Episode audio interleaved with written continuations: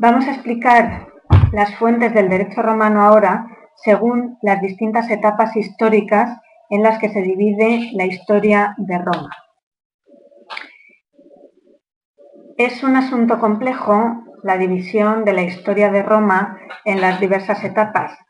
Nosotros en la lección correspondiente explicaremos por qué hemos adoptado la división en cinco etapas eh, pero adelantamos aquí que nosotros creemos más didáctica y más correspondiente con la historia de Roma la división de eh, las fuentes del derecho romano y de la historia de Roma en cinco etapas distintas, siempre teniendo en cuenta que la periodificación de la historia es una tarea artificial porque la historia no son compartimentos estancos, sino que se desarrolla de forma lineal y no hay eh, bruscos Em, bruscos finales de etapas y bruscos comienzos de otra. Todo se desarrolla de una forma evolutiva. Eh, teniendo en cuenta esta complejidad, sin embargo, entendemos que lo mejor es explicar tanto las fuentes del derecho romano como la historia de Roma, como veremos en el video correspondiente, en cinco etapas que corresponden, en primer lugar, a la etapa arcaica, que se corresponde con la forma política de la monarquía, y que abarcaría desde la etapa de fundación de Roma en el año 754-753 a.C. hasta el año 367 a.C., en que bueno, pues se consigue mm, acabar con la lucha de clases entre patricios y plebeyos y formar una masa eh, popular que sería el populus romano. Eh, siguiente etapa sería la etapa preclásica, que coincidiría con eh, la, forma política de la República e iría desde el año 367 a.C., en que se dictan las leyes Licinia Sestia, hasta el año 27 a.C., que es cuando Augusto eh, asume el poder. La etapa clásica, correspondiente con la forma política del Principado, es desde el año 27 a.C. hasta el año 284 después de Cristo, seguida de una etapa de crisis económicas, invasiones de los bárbaros, etc. La etapa posclásica coincide con el dominado, que empieza en el año 284 después de Cristo y se extiende hasta el año 473-76 después de Cristo en Occidente y hasta el año 527 después de Cristo en Oriente. Esta etapa coincide con la etapa del dominado o imperio absoluto. Y luego a estas cuatro etapas que coinciden con las formas políticas eh, de Roma eh, se añade una última que coincide con la vida del emperador Justiniano por la especial consideración de este emperador, ya que crea el Corpus Juris, Civilis y eh, realmente es la compilación que pasa eh, a nuestros eh, códigos eh, civiles europeos actuales y concretamente la base romanística que conforma nuestro Código Civil español. Vemos que la etapa arcaica, que coincide con la monarquía, los órganos políticos son el rey, el senado y las asambleas, sobre todo los comicios curiados, reunidos por curias, es una etapa donde bueno, pues la familia tiene mucha importancia como órgano político y es una etapa bastante básica. Entonces, las fuentes del derecho, como podemos ver, son también bastante rudimentarias en el sentido de que lo que rige sobre todo son las costumbres, es decir, denominados por ellos los mores majorum. Eh, hay unas pocas leyes llamadas leyes regias, pues que son, se creía que eran dictadas por el rey y lo que es importante es la interpretación pontifical, que es el primer embrión de la jurisprudencia. A ello sigue una lucha de clases entre patricios y plebeyos y es en ese momento cuando se dicta la ley de las doce tablas, que ahora explicaremos. En la etapa preclásica que coincide con la República eh, tenemos como órganos políticos las magistraturas, eh, los cónsules, que son los dos cónsules, se trata de una diarquía lo que rige. Eh, hay muchas otras magistraturas como el edil, el cuestor, el tribunal de la plebe, el censor, el senado como órgano consultivo y además estable, y luego las asambleas eh, populares donde encontramos comicios curiados que ya existían en la época monárquica, pero también los comicios centuriados que son realmente los legislativos en esta época, los privados y los concilia plebis que también tienen poder eh, legislativo. Eh, por lo tanto, las fuentes del derecho clásico se concretan en leyes comiciales, obviamente, a las que se unen los plebiscitos, luego los senados consultas, que no tienen fuerza de ley, aunque en la praxis sí que se obliga, el edicto del pretor, que es el programa del magistrado que también se toma como fuerza de ley, y luego, por último, la jurisprudencia republicana. Vemos que la etapa clásica que coincidía con el Principado, los órganos políticos son el príncipe y el emperador posteriormente, tenemos, seguimos teniendo las magistraturas, aunque muy desvirtuadas y muy débiles ya en sus poderes. El Senado sí que adquiere mucho más poder porque está controlado por el emperador y luego las asambleas populares decaen lógicamente en su tarea legislativa. Cobra mucha más importancia la burocracia imperial. Conforme a esta eh, evolución política y a esta forma política, encontramos que la fuente del derecho primordial, en coherencia, son las constituciones imperiales, porque es la voluntad del emperador. Ahora veremos a continuación y explicaremos cada una de ellas. Posteriormente, eh, también tiene fuerza de ley el edicto perpetuo, es decir, eh, Augusto acaba con la labor creadora del derecho por parte de los pretores creando el edicto perpetuo que lo encargó al jurista Salvio Juliano y al fin cristaliza, digamos, el derecho honorario en un edicto que perpetuará. Por lo tanto, ya la labor creadora del pretor, que en la época eh, preclásica tuvo muchísima importancia, ahora ya queda totalmente desvirtuada. Y luego, por otra parte, la jurisprudencia la característica que tiene es la vinculación al emperador. ¿Por qué? Pues porque el emperador eh, lo que hace es otorgar a determinados juristas el poder eh, y el derecho a responder cualquier consulta y válidas, que fueran válidas en juicio, y por lo tanto eh, esos juristas, lógicamente, son, están fuertemente vinculados al poder del emperador. Por lo tanto, la jurisprudencia eh, también eh, se encuentra vinculado al poder eh, del príncipe. A esta etapa del principado sigue a la etapa posclásica, que es la del dominada, donde encontramos ya el emperador como dominus absoluto y por lo tanto, pues con correspondencia, las fuentes del derecho posclásico, aparte de darse un proceso de vulgarización y eh, lo que se hace es tomar el derecho clásico como derecho eh, primordial y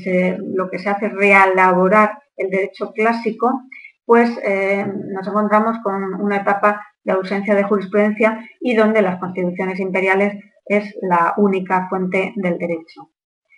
Después de la etapa posclásica mm, pasa la etapa de derecho justinianeo y donde eh, lo importante es, eh, lógicamente, la compilación del Corpus Juris Civilis llevada a cabo por Justiniano y en cuatro, mm, en cuatro, eh, en cuatro fuentes fundamentales, que son el Códex, del cual hay dos ediciones, el Digesto y las instituciones, a las que se añaden por último las novelas dictadas posteriormente por este emperador.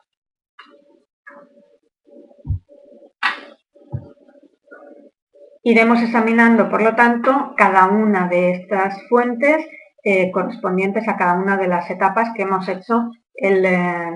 el esquema general. Vamos a examinar, por tanto, las fuentes del derecho arcaico, en primer lugar, las fuentes del derecho preclásico, en segundo lugar.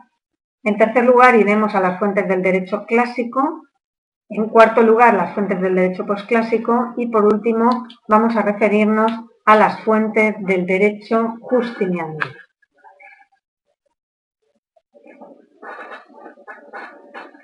Comenzando por las fuentes del derecho arcaico, debemos de decir que básicamente son eh, tres, en principio dos, y luego aparece la ley de las doce tablas, eh, en primer lugar, los moris majorum, que son la fuente de derecho más importante en esta etapa. En segundo lugar, la interpretatio pontificium, puesto que se eh, encarga a, los pontífices precisamente la labor de interpretar eh, las, leyes y sobre todo los mores majorum. Y por último haremos referencia a la ley de las doce tablas, que lógicamente es la ley que equipara o la primera ley escrita y por lo tanto es la más importante en cuanto a que se corresponde con un hito en la historia del derecho romano.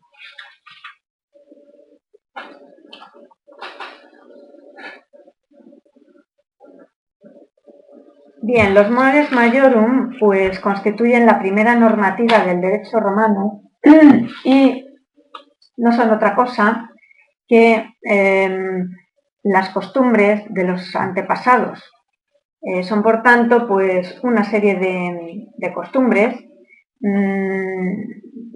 usos sociales, modos de vivir que son tenidos en cuenta eh, por los antepasados como reglas de conducta y que en realidad constituyeron, de hecho, el sistema normativo del periodo monárquico romano. Eh, tenemos que decir que estos mores majorum eh, son la primera fuente del derecho, es un derecho no escrito y su principal característica es la profunda conexión entre religión y derecho, entre lo que hemos denominado el jus y el fas, Mm, lógicamente, este estudio de los orígenes de Roma pues obliga a hacer referencia a la religión en Roma. La religión pues presuponía una oposición entre la vida natural y un campo dominado por el miedo y por la esperanza. Em, es todo rodeado por ritos religiosos que regulan los vínculos entre lo profano y lo sagrado. Por lo tanto, bueno, pues está muy dominado todo este periodo histórico por el, eh, por el tema religioso. Los mores mayores dejan de ser pues, eh, costumbres de los antepasados que están muy mezcladas con las eh, filosofías religiosas. también es cierto que de este periodo pues, poseemos muy pocos medios de seguro conocimiento. Es una edad legendaria en la que bueno, pues el historiador lógicamente se enfrenta a una serie de eh, dificultades que, bueno, pues no, están, no son seguras las fuentes del derecho que existieron en esta época, si se creen, obviamente, que se corresponden, como hemos dicho, con este tipo de eh, costumbres.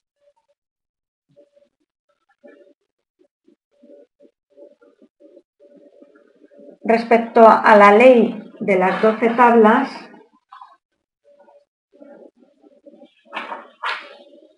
debemos em, establecer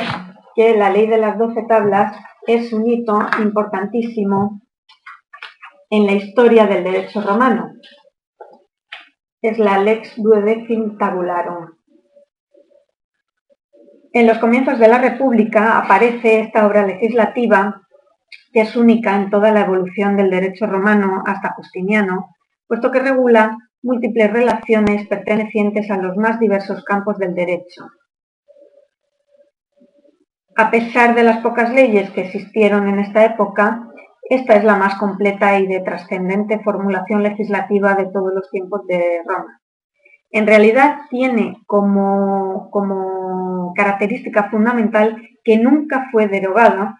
aunque realmente mm, con la labor jurisdiccional del pretor muchas de sus disposiciones quedaron sin efecto en la práctica. Es cierto que eh, el fundamento, en eh, la ley de las doce tablas es eh, lo que va a ser el fundamento del jus civile posterior. Y ello, pues lo que se hace es recopilar los mores majorum que existieran en ese, en ese momento. Su grandeza estriba en que es una ley escrita, aplicable a todos los ciudadanos por igual y por lo tanto es realmente importante eh, en orden a la equiparación de los eh, derechos eh, de los plebeyos respecto a los patricios.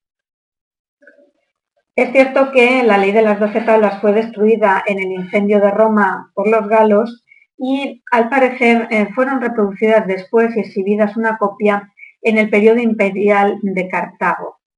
Eh, lo cierto es que no se conserva ningún resto arqueológico, aunque sí se ha logrado su reconstrucción gracias a las citas, alusiones y comentarios dispersos en obras literarias y jurídicas. Sin embargo, sí que debemos tener en cuenta que esta reconstrucción es una reconstrucción hipotética y no real, por, lo que hemos dicho, porque no nos ha quedado ningún resto arqueológico de esta ley. La relevancia que tiene esta ley en la formación del derecho romano se pone de manifiesto si se tiene en cuenta que las normas jurídicas quedan separadas claramente de las religiosas y o de las que tienen un mero carácter social.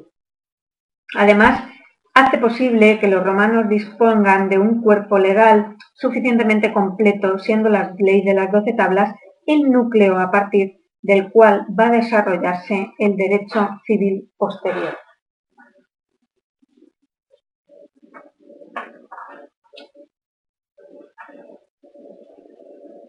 La ley de las doce tablas fue em, llevada a cabo, fue dictada por un colegio de decemviros que estaban formados, mm, no obstante, solamente por patricios. Durante el primer año, los decemviros gobernaron la República con moderación y justicia, preparando diez tablas de leyes que fueron aprobadas por el pueblo. Pero, estimándose que esas diez leyes eran insuficientes, se formó un segundo decemvirato en el que se tomaron parte los plebeyos, en el que sí formaban parte los plebeyos, y eh, el número de cinco o de tres miembros, y esa comisión que gobernó de modo tiránico, sí redactó nuevas tablas eh, llamadas iniquae, entre mm, las que se prohibían el matrimonio entre patricios y plebeyos.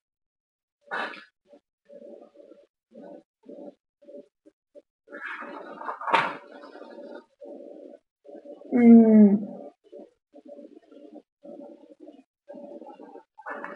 El contenido de la ley de las doce tablas pues se ha distribuido de la siguiente manera, en orden a su reconstrucción, que ya decimos, porque la ley de las doce tablas fue destruida en el incendio gálico de Roma en el año 387 a.C. Eh, lógicamente entonces es una reproducción donde vemos que tenemos en primer lugar referencia, está referida a, a las siguientes tablas. La tabla primera, la citación y comparecencia en juicio. La tabla segundo, de las legislaciones, la obligación de testimoniar. Y la tabla tercera, la ejecución contra el deudor. Vemos que estas tablas hacen referencia a derecho procesal. La tabla cuarta, la quinta y la sexta hacen referencia a instituciones quiritarias de familia y relaciones familiares, en concreto la tabla cuarta la patria potestad, la quinta a disposiciones testamentarias, sucesión a intestato, tutela y curatela, la tabla sexta al nexum, la emancipatio, la usucapio, trinoctium, la reivindicación, y la tabla séptima las relaciones de vecindad, servidumbres reales.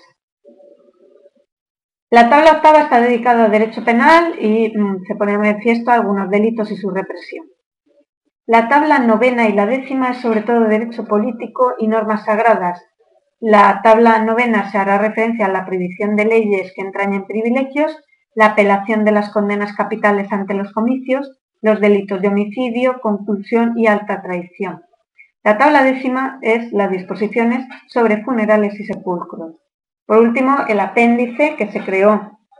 en un segundo decemvirato y que se estimaron insuficientes las diez anteriores, pues eh, tenemos la tabla 11 y la 12. La 11 hace referencia a, como hemos dicho anteriormente, a la prohibición del connubium entre patricios y plebeyos, que prohibía el, matrimonio,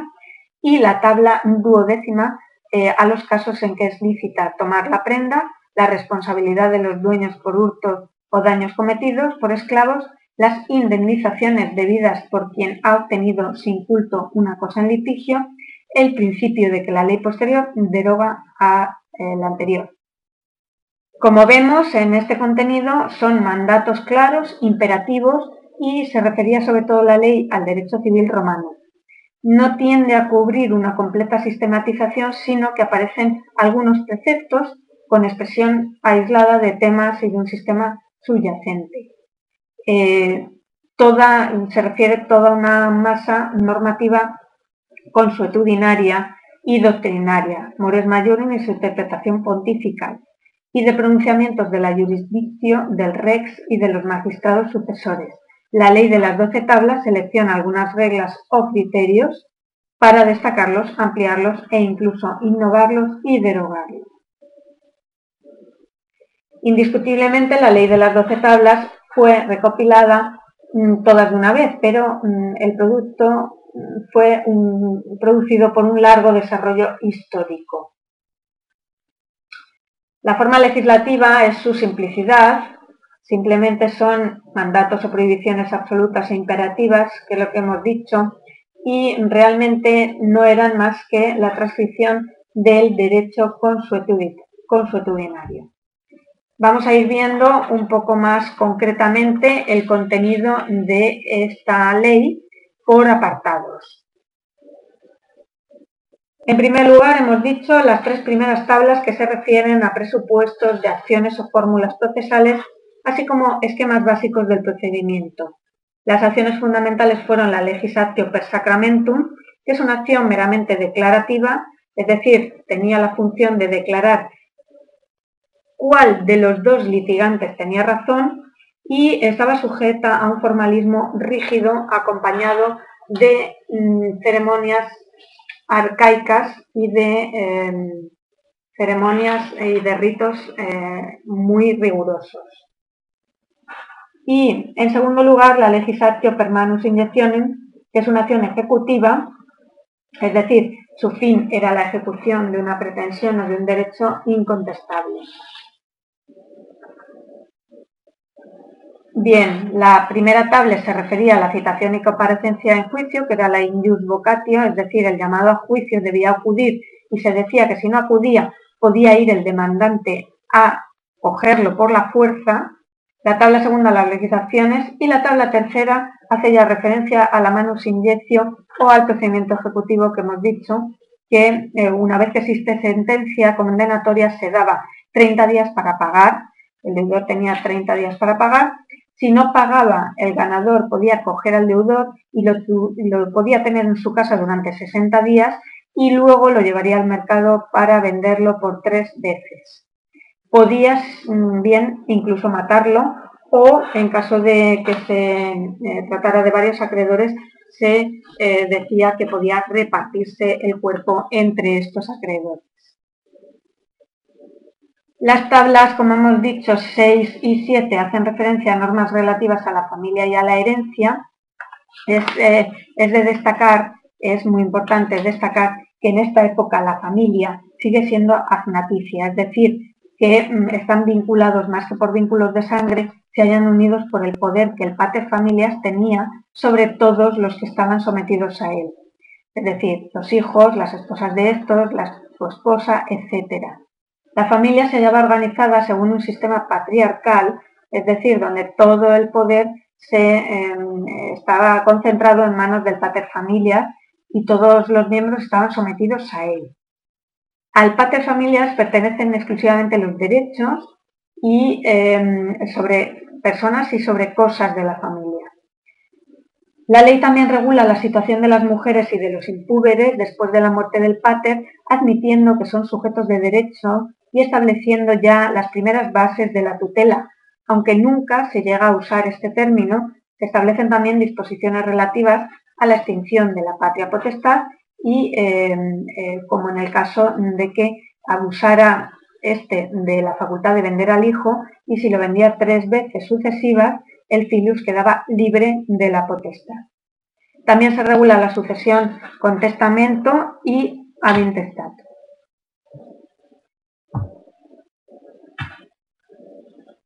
En cuanto a las normas relativas al derecho penal, se regula, em, bueno, pues se distingue entre el hurto flagrante y no flagrante. El hurto flagrante es decir, el sorprendido mientras roba en el momento de transportar las cosas de un lugar a otro, donde se autoriza la pena de muerte si se dan determinadas condiciones agravantes, como si el delito, por ejemplo, se cometía de noche o si intentó defenderse a mano armada. En los demás casos se procede una pena económica. En el furtum nec manifestum la pena se reducía al doble del valor de la cosa robada. La pena de muerte se mantenía en determinados casos, por ejemplo en el incendio provocado, en el robo nocturno de las cosechas, en el testimonio falso, y en cuanto a las lesiones personales se autorizó el talión en caso de lesión grave, esto es, cuando un miembro importante quedaba inutilizado, pero sí se abría la posibilidad de llegar a un acuerdo a través de una compensación económica, como ocurría en el caso de las lesiones leves. En cuanto a, la venganza privada, seguía vigente incluso en el delito de parricidio, donde la persecución del asesino correspondía a la familia del difunto. El Estado solo intervenía en aquellos casos en que el delito, por su carácter público o religioso, lo exigía, como por ejemplo era el delito de alta traición. En cuanto a las normas relativas al dominio, eh, la propiedad privada se consideraba como un señorío absoluto sobre las cosas y dio lugar a que la ley regulara ampliamente el dominio sobre los fundos. Así, se establece mm, que estos estuvieran circundados por un espacio de cinco pies, denominados limes, que no podía ser eh, apropiado y que se destinaba a hacer posible el paso. Igualmente se regulan las relaciones de vecindad entre los fundos de forma estrecha y eh, las servidumbres. Eh, la ley dio validez a un número muy limitado de negocios, eh, por ejemplo, mm, sobre todo para la adquisición del poder familiar o los testamentos y la transmisión de las denominadas res mancipi, que eran las cosas de más valor económico familiar. La emancipatio, que fue adaptada para la emancipación del hijo, el testamento, la adquisición de la potestad sobre la mujer y la constitución de las servidumbres, eh, son negocios importantes y son eh, parcelas importantes que se regulan en estas tablas de derechos reales. Eh, también, en cuanto a la iure cesio, se emplea para la adopción y manumisión de esclavos y para la adquisición de la propiedad. En cuanto a las normas relativas al derecho de obligaciones, para garantizar las relaciones de crédito se recurre al nexum, mediante el cual el deudor se entregaba a sí mismo como prenda al acreedor, convirtiéndose en objeto de su mancipio, hasta que otra persona lo rescatara o él mismo pudiera liberarse. Más tarde aparece otro tipo importante de, negocio jurídico llamado esponsio, con obligación del deudor de estar exenta de vínculos materiales, eh, introdujeron como innovación importante la legislación per judicis arbitrive postulación.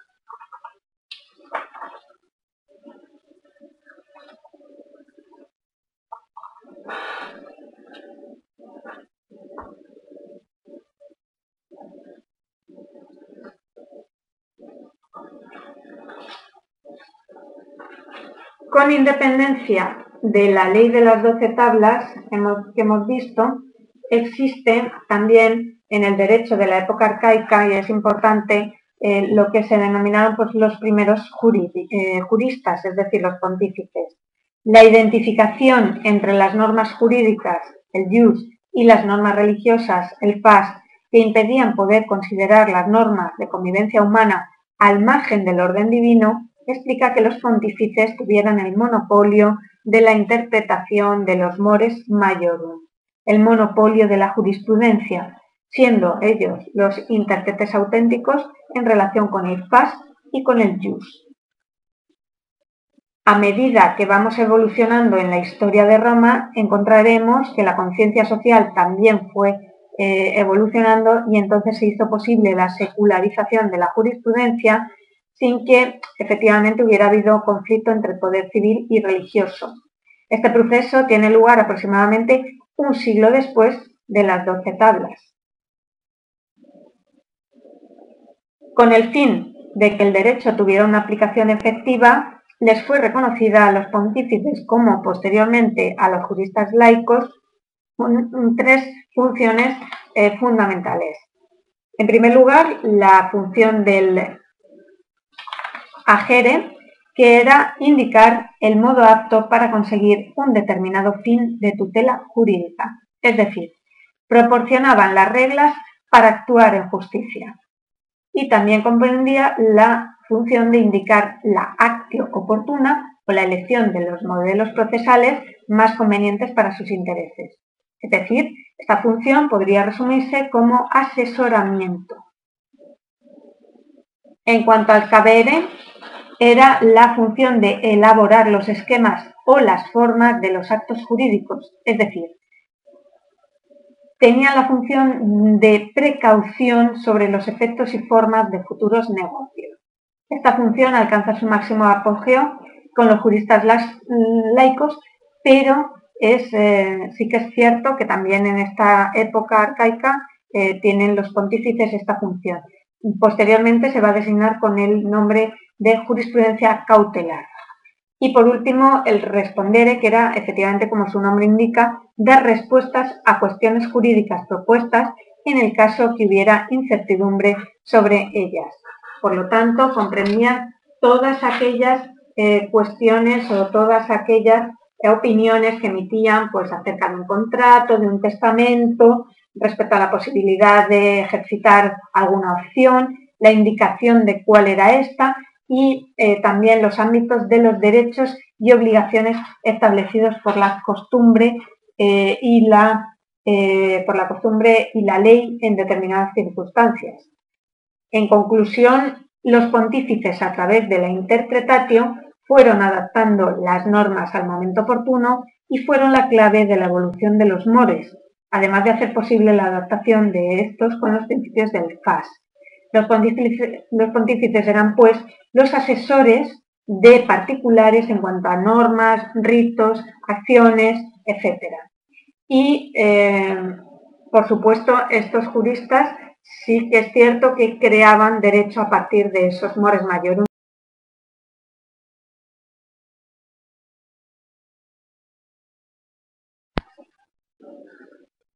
Con la aparición de las civitas los modos de vivir, es decir, los mores majorum, ya institucionalizados, no solo se incrementan con nuevas reglas, sino que además aparecen órganos que coordinan y resuelven conflictos entre los grupos familiares, que son verdaderamente importantes porque aparte de grupo familiar, en realidad se trata más bien de una organización precívica y una organización política. Estos eh, órganos que resuelven y coordinan los conflictos son el rey, algunos magistrados y los pontífices con la labor interpretadora de estos mores mayores. Por lo tanto, las costumbres de los grupos precívicos y los nuevos de la civitas que se declaran en el oficio jurisdiccional y que enseñan e interpretan en la actividad doctrinaria pontifical son los que constituyen el jus quiritum, es decir, en propiedad el jus de los quirites por el que se conocía eh, a los romanos, a los antiguos romanos. Es realmente la genuina terminología romana, según nos dice Iglesias, con la que se inicia la fundación de las Civitas en el año 754 a.C. para terminar con el el momento coincidente de la final de la Guerra Púnica en el año 201 a.C. En esta época, como hemos dicho, donde la familia es muy importante y donde se dedica más bien a la agricultura y a la ganadería, es donde se desarrolla el Estado eh, como grupo político supremo y donde mm, las gentes llegarán a desaparecer en los tiempos de la República. El justivile se conformará, o el jusquidite se conformará de un conjunto de normas consuetudinarias de carácter rígido, formalista y simple. Y sobre estas normas y la ley de las doce tablas, lógicamente, y con la interpretación jurisprudencial, es donde se llega al punto en que los mismos romanos identifican el justivile con la interpretación.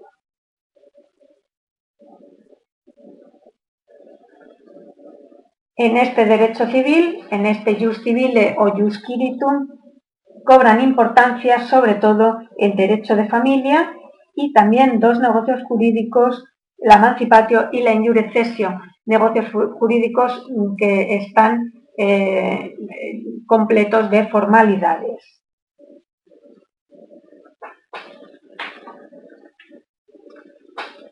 El carácter autoritario de estas normas derivaba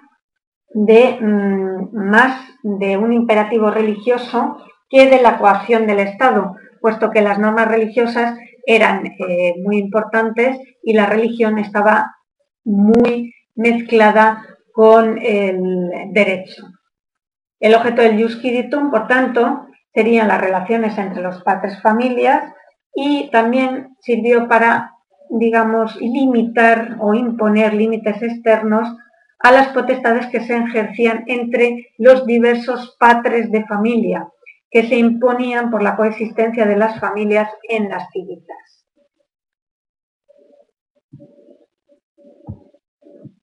El jus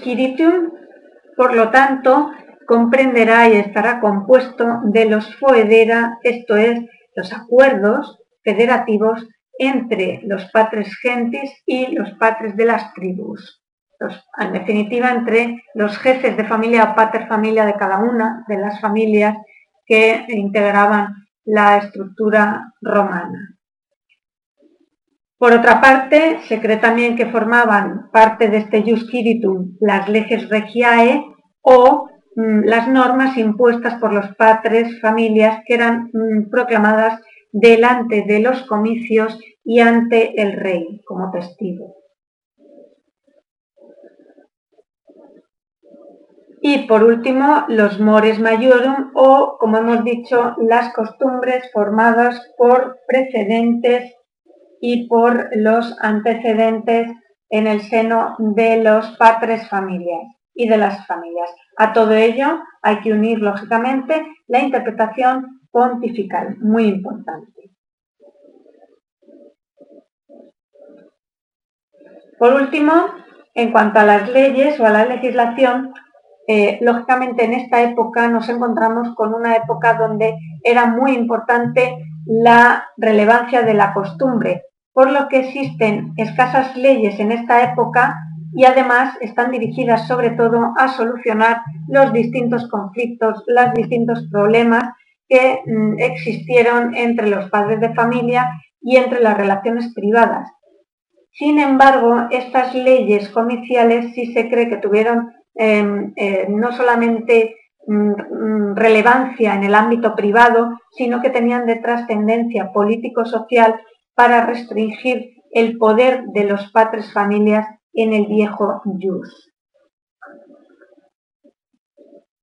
Había en esta época un sentimiento general, en estos primeros siglos, de, que las relaciones privadas entre grupos familiares debían eh, establecerse de forma autónoma dentro de esos grupos y en relación a las costumbres de los antepasados.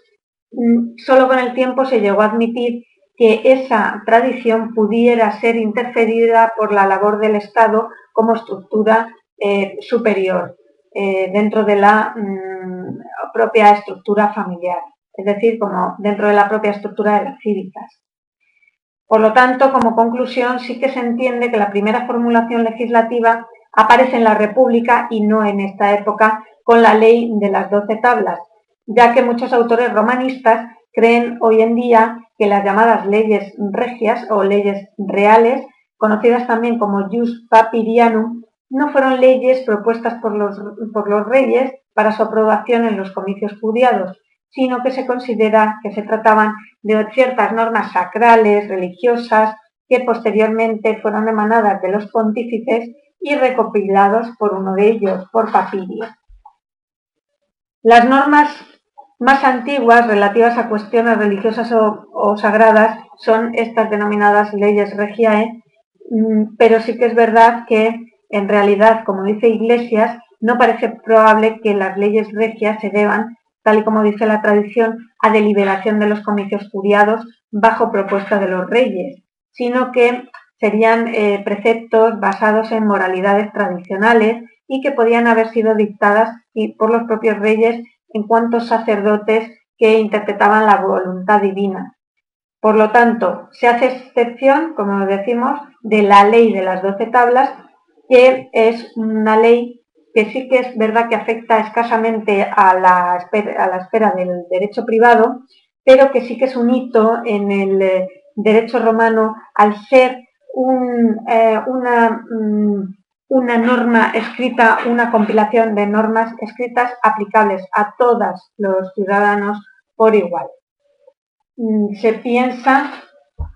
que esta ley, eh, ante la insistencia de los plebeyos, se envió a Grecia en el año 454 una comisión para que pudieran estudiar las leyes de Solón y, eh, por lo tanto,